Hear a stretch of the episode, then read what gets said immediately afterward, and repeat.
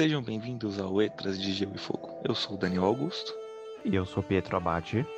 E hoje falaremos do capítulo Eddard 2 de A Guerra dos Tronos. Pietro, leia a sinopse, por favor. As notícias do casamento de Daenerys Targaryen chegam ao rei Robert enquanto regressam para Porto Real. Ned Stark é convocado para seu primeiro conselho com o rei, onde discutem os perigos desta união e quais providências devem ser tomadas. Bom, o capítulo se inicia contando que está de madrugada, na hora que precede a alvorada. Apenas no quarto parágrafo é descrito o local onde estão, mas isso é possível imaginar antes, devido às descrições ao sair da tenda e tudo mais. Exato. Lembrando que a gente está falando de George Martin, então ele nunca vai falar pra gente o pessoal está no norte. Não, ele fala, através da fala do rei Robert, ele diz, ah, venha, eu quero conhecer o seu país, né, falando pro Edward. Então a gente chega a essa conclusão de que eles ainda estão no Reino do Norte. E o rei, ele pede para se afastar do acampamento exatamente porque ele diz que o acampamento está cheio de ouvidos. Eles não querem que as demais pessoas ouçam o que eles vão discutir. Isso, eles ainda se encontram no norte e é ressaltado que está frio e se vestem com roupas pesadas o Robert, ele não está contente com a velocidade da viagem, porque lembra, ele estava com uma comitiva já com uma galera enorme e ainda tem aquela casa que a rainha anda. Então é uma maneira muito difícil de viajar, né? Você deixa a, velocidade da viagem mais lenta. E novamente ele não está contente com o tempo de viagem. É, e ele diz que cavalgando ali junto com o Ned, ele trouxe uma sensação de nostalgia. Lembra das batalhas que eles tiveram na, durante a rebelião dele. E então o Robert ele se recorda de uma moça com a qual o Ned ele se encontrou e teve um pequeno romance, um curto, ele disse que uma hora que durou, e aí ele chama ela de Becca, vai citando alguns outros nomes, até que por fim Ned diz que a mãe do bastardo do, do John se chama Willa, e aí ele tá muito desconfortável com esse assunto e tenta a todo momento desviar o assunto. E aí eles chegam a um local frio, uma larga planície estendia-se abaixo deles nu e castanha, com a planura interrompida aqui e ali por outeiros baixos. Ned indicou-os ao seu rei, as elevações tumulares dos primeiros homens. Robert franziu a sobrancelha. Viemos dar em um cemitério. E aí o Ned explica que as elevações tumulares estão por toda parte porque a Terra é muito antiga e fria, completa Robert. Isso serve de transição para o assunto principal do capítulo, que é a nova conversa que vai se iniciar. Bem, não trouxe aqui para falar de sepulturas ou discutir sobre o seu bastardo. Exato, ele emenda dizendo que o Varys, o mestre dos sussurros, enviou-lhe uma notícia ao de Porto Real. Depois a gente aborda com calma quem é o Varys, o que é o mestre dos sussurros. Quando o pessoal chega na capital, a gente discute todo o pequeno conselho em si. Basicamente, era o mestre dos espiões, tá? Ele enviou essa notícia pro rei e inicialmente o Ned fica muito apreensivo porque ele pensa que é, essa notícia pode estar relacionada com a carta que a Catherine recebeu da Lisa falando sobre o assassinato do John Arryn. Então ele já fica meio, eita, vai dar, vai dar ruim isso aqui. Exato, mas essa expectativa ela se quebra quando ele vê que na verdade a mensagem se trata sobre o casamento de Daenerys com o Khal Drogo, que é o capítulo anterior. Ned questiona quem que é o informante. E aí o Robert pergunta, ah, você lembra do Sir Jorah Mormont? Até o Ned fala, ah, preferia ter o esquecido. Qual que é essa relação do Jorah com, com o Ned? Há mais ou menos uns cinco anos atrás, o, o Jorah Mormont ele capturou alguns caçadores furtivos e tentou vendê-los como escravo. A escravidão não existe em Westeros, é um crime. Ele foi descoberto. O Ned falou, ah, ó, tô indo aí na, na sua ilha te executar. O Ned todo honroso falou, não, o cara vai esperar ali para ser executado, óbvio, né? Com certeza não. Sor Jorah pegou as coisas dele fugiu para essas antes de, do Ned chegar para executá-lo. Agora ele está atuando como informante para o rei Robert em troca de receber um perdão real e poder voltar para o continente de Westeros. E assim, o Ned mostra ele total antipatia pelo cavaleiro, né, o Sor Jorah. Ele diz que ele preferiu o morto ao invés de espião. E Daniel, fiquei com a seguinte questão: já que escravidão passível de morte é punível com morte, a caça em territórios onde não é lícito, portanto, você ser um caçador furtivo, ele implica também na pena de morte? Como que funciona? O que é essa caça furtiva? Quando a pessoa é lord de, alguma, de algum castelo, ele também é lord de algumas terras que estão ao seu redor. Então, se alguma floresta está no, no, seu território, a floresta é do lord. Só vai caçar ali quem ele autorizar. Por isso tem muito é, esse papo de caçadores furtivos. Se ele for pego caçando na terra do Lorde, fica a critério do Lorde fazer essa justiça. Se vai arrancar a mão, se vai enviar para patrulha, se vai matar, fica mais a critério do, do Lorde mesmo, que teve suas terras invadidas, digamos assim. Diferente da escravidão. A escravidão, sim, é punível com morte. Entendi. É, parece que nesse contexto, Ned Stark pretende punir o Jorah Mormont com morte, é o que pelo menos aparenta. Né? Agora falando um pouquinho da ameaça Targaryen, o Robert ele dá muita importância ao perigo que Daenerys representa, uma vez que ela é a descendente da casa Targaryen e em Westeros aqueles que ainda chamam Robert de usurpador. O Ned ele tenta desdenhar, minimizar isso, dizendo que os Dothraki não têm a capacidade de atravessar o mar. E aí o Robert ele tem um temor que eu acho que é até muito justo. Bom, mas eles podem arranjar navios, né? E o Ned, acredito que até ele teve uma postura um pouco negacionista nesse sentido acreditando que estava muito protegido, que o Westeros estava muito imune aos Dothraki. Então eu acho que ele subestimou um pouquinho essa ameaça, e o Robert prudentemente acha que deve tomar alguma atitude em relação a isso. Exato, né? O Robert diz que ele se mostra arrependido de não ter enviado os assassinos antes e demonstra né, todo o ódio que ele tem contra os Targaryens. É um ódio que já era conhecido pelo Ned e que ele sabe que quando o Robert entra nesse estado assim de fúria é difícil tentar acalmá-lo.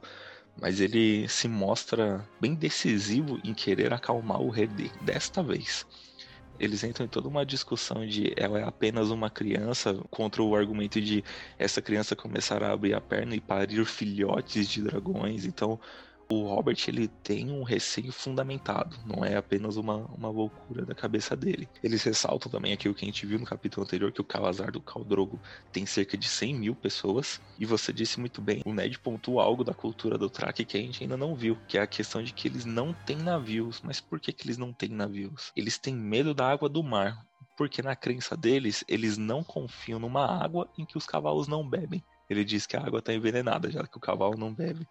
Por isso eles não, não têm nenhum apreço, tem até um certo temor do mar, na verdade. Exato, mas é que como se trata de uma aliança inusitada, pelo menos não é noticiado que em algum momento a casa Targaryen se associou com os Dothraki ou até mesmo alguma outra casa de Westeros. Como a questão de um patrocínio, a gente vê Magister Ilírio por trás. Então é uma situação nova e isso pode decorrer também em um, uma nova atitude dos Dothraki de de repente enfrentar sim o mar, porque não serem convencidos que os navios são meios de transporte seguros e até mesmo por essa união cultural e o Caldrogo acabar assimilando alguns conceitos que seriam passados por Daenerys. Exato, é sim uma possibilidade, mas o Ned não enxerga isso de forma alguma. Para ele, os Dothraki nunca vão pisar no mar. E se pisar, eles enfrentam e jogam de volta para o mar. Simples assim. E é muito interessante esse ponto que o Robert diz, né? Ele fala, ó, ainda tem aqueles que me chamam de usurpador. Ele ressalta que muitas casas lutaram pelo lado dos Targaryens durante a rebelião. E é exatamente isso que a gente vê também no capítulo da Daenerys, né? O Viserys fala, ah, tem muitas casas que vão lutar por mim quando eu voltar. Eles não citam quais são essas casas, eles não entram nesse detalhe, até porque há um pouco de inverdade em todos os lados, né? Não são todas as casas que lutaram pelo Targaryen que vão apoiá-lo quando ele voltar, e também não são todas as casas que o Robert teme que de fato irão ficar contra ele. É mais um, um receio exagerado de ambos os lados, mas a gente vê que essa possibilidade existe. Até trazendo uma curiosidade para vocês, a gente vai ver isso explorado bem a fundo somente no quarto livro, que trata-se principalmente da casa Darren, que ela assim é uma aliada dos Targaryens, eles têm até a tapeçaria dos Targaryen, quando os visitantes chegam eles trocam para ninguém ver. E a gente tem também uma aliança secreta com Dorne. Isso só surge lá para frente na história e é um ponto assim que pode trazer muita força para casa Targaryen nessa retomada ao Westeros. E por último, eles discutem novamente a questão do equilíbrio de poder, porque o Ned diz, olha, se o cara invadir pra gente, ele vai invadir o lado do leste. Então a gente precisa de um protetor do leste. E até o Ned sugere, ah, se você realmente não quer passar o título pro Rob Arryn, que é uma criança, passa pro seu irmão Stannis, que já mostrou que é um bom comandante e tudo mais. E aí o Robert dá novamente aquela desconversada e acaba confessando que já prometeu esse título ao Jaime Lannister. E eles discutem tudo aquilo de novo. Não pode ter o protetor do leste ou oeste na mesma casa, é muito poder militar para uma casa só e tudo mais. Mas o Robert já disse que já tomou a decisão e não quer mais discutir sobre o assunto. É, então aí os dois mostram que não estão muito abertos a uma opinião. O Ned com a questão de ignorar a ameaça do Track e o Robert também ignorar a ameaça do Jaime Lannister. Exato, em dado momento do capítulo, o Edward pergunta para ele: Você pode confiar no Jaime? E tipo, o Robert, por que, que eu não confiaria? Ele faz tudo que eu mando. Aí vem toda a história, né? Ele é chamado de regicida porque ele matou o próprio rei que ele jurou servir e tudo mais. E o Robert desdenha desses acontecimentos. É, ah, alguém tinha que matar o Harris. Foi ele, mas teria que ser eu, ou teria que ser você. E aí o, o Ned, ele coloca um ar assim de, nossa, Robert, vou te contar um segredo que você não sabia, a sua visão sobre o Jaime Lannister vai mudar agora. Aí ele lembra, ah, lembra quando você enfrentou o Rhaegar no tridente, que você ficou ferido tal? Então, você ficou para trás para se curar e eu corri lá pra capital, para tomar a capital. Quando eu cheguei lá, já estava tudo tomado. Os Lannisters tinham invadido a cidade por meio de traição, mataram todo mundo. Quando eu entrei na sala do trono, havia um monte de soldados Lannisters e Jaime Lannister sentado no trono, em qual o seu rei encontrava-se uma poça de sangue na base do trono. E assim, o, o, Ned conta isso na mente dele, isso é um absurdo do absurdo. Só que assim, tanto pro Rei Robert, quanto para mim, pelo menos, não passa tamanha seriedade com que ele conta esse acontecimento. É, eu também não consegui ficar convencido aí pela descrição do Ned Stark. O que ele vivenciou, de fato, deve deixar ele muito temeroso, com uma impressão muito ruim em relação aos Lannister ele deve ter visto as atrocidades, sentido de alguma forma toda aquela selvageria da conquista, das mortes que eles infligiram. Quão vil era essa família, porém ele não teve um bom argumento ao falar com o rei. Ele devia ter sido mais persuasivo, talvez se abrir com Robert e revelar suas suspeitas de fato em relação aos Lannister. Mas se ele fizesse isso também, tem um outro lado que poderia vazar a informação e ele acabar se prejudicando mais, né? Não, sim, exato. Eu acho que esse acontecimento que ele trouxe em si não é tão impactante. Para mim, como leitor, não impactou, e pro rei foi motivo de risadas, né? Exato. Agora, se ele se abrisse com o rei, é, isso poderia talvez despertar um interesse maior de Robert, ou também seria um risco muito grande da informação acabar vazando, chegando ao conhecimento dos Lannister, e os Lannisters começarem a tramar mais incisivamente com ele. Tem essas duas possibilidades, né? Ah, sim, realmente pode, poderia acontecer mesmo. Então vamos lá, o que, que o Ned disse para o Robert? Você não estava lá. O sono perturbado não lhe era estranho. Viver as suas mentiras durante 14 anos e a noite ainda o assombravam. Não houve honra naquela conquista. Que os outros carreguem a sua honra. Ele disse também, pensa que, o rei pergunta, né? Penso que devo desconfiar de Lancer porque ele se sentou no meu trono por momentos? Voltou a sacudir-se de riso. Jamie não tinha mais de 17 anos, Ned. Era pouco mais que um rapaz. Rapaz ou homem não tinha direito àquele trono. E o Robert ainda rebate. Talvez estivesse cansado, sugeriu Robert. Matar reis é um trabalho pesado. O Robert assim, sempre com esse jeito sarcástico aí, e o Ned todo sério, acho que deve ser um contraste interessante de ver. Né? exato, exato.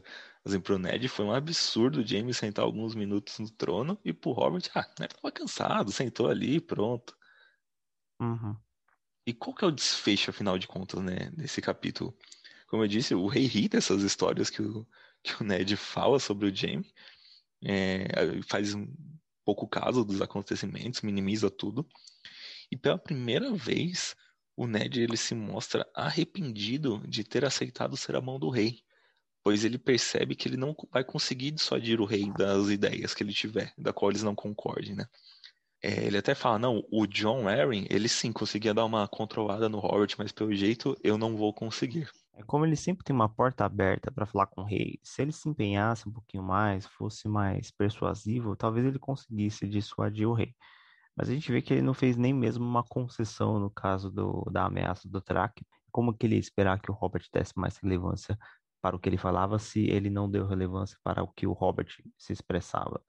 Então existe essa questão política que talvez Ned não soube manejar como deveria. É que assim, os dois homens, eles são práticos, né? Só que eles discordam. E se ambos discordam, ambos querem resolver logo, resolve-se pelo rei, que é mais poderoso. Então hum. acaba que os assuntos são resolvidos rápidos pelo que o rei quer, não pelo o que eles acabam de fato argumentando ou contra-argumentando.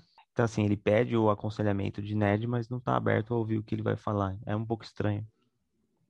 Exato. Bom, e assim encerra-se o capítulo, né, com o Ned com essa reflexão de que ele preferia ter ficado em Winterfell com a sua família. Bom, vamos ao quadro tiradas. Temos duas tiradas aqui hoje. Robert diz, né, quando eles estão saindo do, do acampamento, andando aleatoriamente pelo país, ele diz: Aquela maldita casa rolante, o modo como range e geme, subindo cada clive da estrada como se fosse uma montanha, Prometo-lhe que, se aquela miserável coisa partir mais algum eixo, queimo-a e ser-se que ande. Ned soltou uma gargalhada. De bom grado acenderei a tocha por vossa graça. Então, mais uma vez aí o Robert demonstrando todo o seu carinho com a sua esposa. Mas esse jeitão do Robert acaba sendo um alívio ali, às vezes, pra trama que tá muito pesada. Ele vem contando algumas piadas, assim como o Tyrion Lannister também. É um contraste bem legal pra narrativa. Exato, dá uma aliviada em toda a tensão, né? Uhum. E o segundo, é, o Ned, o Ned lê né, a carta, e aí o Rob fala, e aí, o que, que, você achou? O Ned fala, ah, Daenerys Targaryen desposou um senhor de cavalos do Otrak qualquer? Então, devemos lhe enviar um presente de casamento. O rei franziu a sobrancelha. Talvez uma faca, uma boa faca afiada em um homem para manejá-la. Então, mais uma vez, através do sarcasmo, decidindo né, o, o que ele quer fazer referente a um problema. Perfeito. Bom, então vamos para o quadro Poesias de Gelo e Fogo. Escolhi uma frase aqui e vou fazer um paralelo também com os nossos tempos. É algo que Ned estava sujeito na história, que muitas pessoas também é, se veem nessa situação. Seu lugar era em Winterfell, seu lugar era com Catelyn, na sua dor e com Bran, mas um homem nem sempre podia estar no seu lugar. Resignado, Eddard Stark bateu com as botas no cavalo e foi atrás do rei. Bom, qual que é um paralelo com hoje? Muitas pessoas às vezes elas gostariam de estar fazendo outra coisa. O exemplo prático é no trabalho, elas estão na área que lhes proverá o ganha-pão, sustento, mas gostariam de exercer uma outra atividade. Gostariam de estar em outro país, em outra cidade, é, fazendo viagens, outras coisas do tipo. Então elas acabam se privando de muitas coisas porque um homem, e aqui é, sendo generalista, né, um homem, uma mulher, nem sempre podia estar no seu lugar. Então Ned Stark ele tinha as suas obrigações que o levavam para um outro país, para uma outra vida, o que lhe traria muito desconforto, muitos perigos. Ele gostaria de estar com sua esposa e com seu filho, porém as obrigações o chamavam para outras responsabilidades.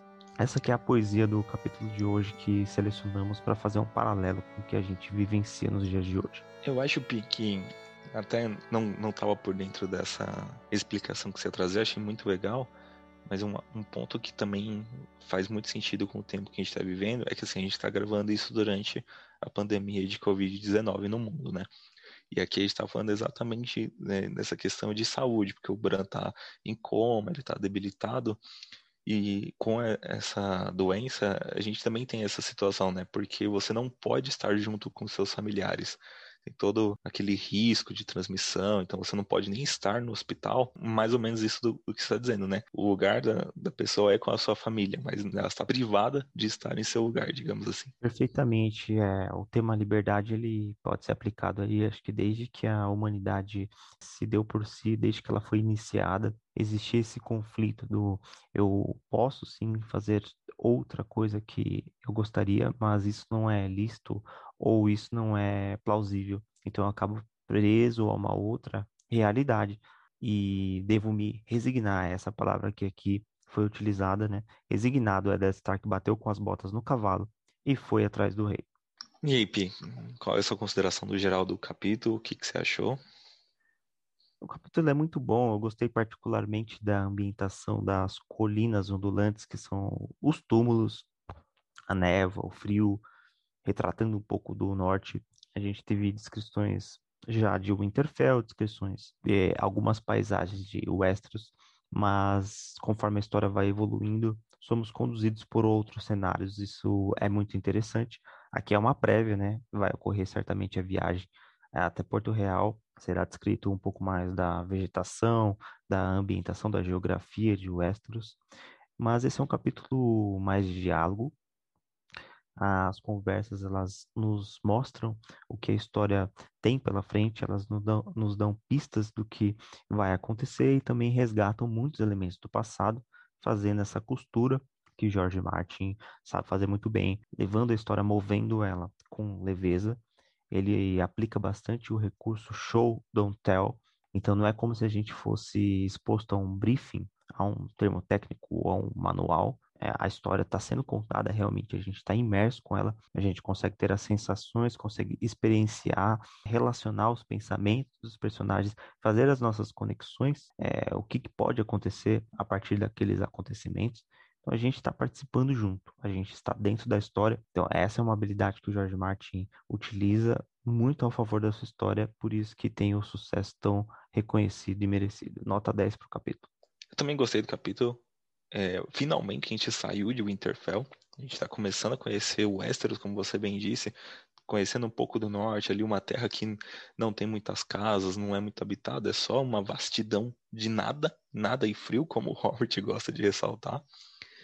É, e a gente vai conhecendo um, um, pouco mais de Westeros até chegar realmente em Porto Real. É bem interessante essa viagem. E eu acho que o foco desse capítulo, apesar de toda a discussão de Jaime Lannister e sua honra, ou Sor Jorah e também a sua desonra, ele foca muito nessa ameaça Targaryen. A gente tinha adiantado isso no capítulo anterior, né? A gente fala, ah, a gente vai ver em Westeros o que que esse casamento traz de ameaça para os personagens de lá. E no capítulo seguinte, que é esse, já estão discutindo sobre essa ameaça. Não é nem uma notícia de tipo, olha, os Dothraki vão atacar. Não, é, ela casou. E só o fato de ela casar já é uma ameaça em potencial enorme. É muito interessante como é, essas notícias são trabalhadas, né? O que está acontecendo no outro lado do continente já chegou e já deixou o pessoal em alerta. E isso aqui no, no começo ele é bem direto, né? A gente está falando de um capítulo anterior, no seguinte já mostra o impacto dele. Mas isso vai tomando uma dimensão futuramente que você vai ter que ir guardando essas coisas. Olha, Daenerys casou no capítulo tal. O reflexo disso vai acontecer daqui 15 capítulos para frente. E aí ele vai tomando uma, uma dimensão muito grande na história que vai deixando todas essas pontas de intrigas, todos esses acontecimentos bem alertas, né? Ele vai gerando alertas na sua mente. Em algum momento, com certeza, esses conflitos vão se cruzar na história. E no geral, um capítulo muito bem escrito, mostra bastante do, novamente desse relacionamento do Robert com o rei e é interessante que o primeiro capítulo eles estão conversando como amigos mesmo. Mas nesse capítulo, o Ned é a mão do rei. Então agora eles deixam de ter aquela relação 100% amizade e começam a ter assim, uma relação ali de, de negócios mesmo, profissional. Então entra muito naquilo que a Kathleen disse pro Ned: você conhece o homem. O rei lhe é um estranho. O rei nem quis ouvir as opiniões do Ned. Não, é isso, é isso e é isso. Tô te trazendo aqui meio que só para te comunicar mesmo. Então é isso, a história sempre se movendo, evoluindo e se tornando mais grave, mais séria. Perfeito. Bom, é isso. Espero que tenham gostado. Sigam a gente nas nossas redes sociais, augusto com dois t's, ponto Daniel. Pietro, ponto, Luiz, e o site letrasdegelefogo.com.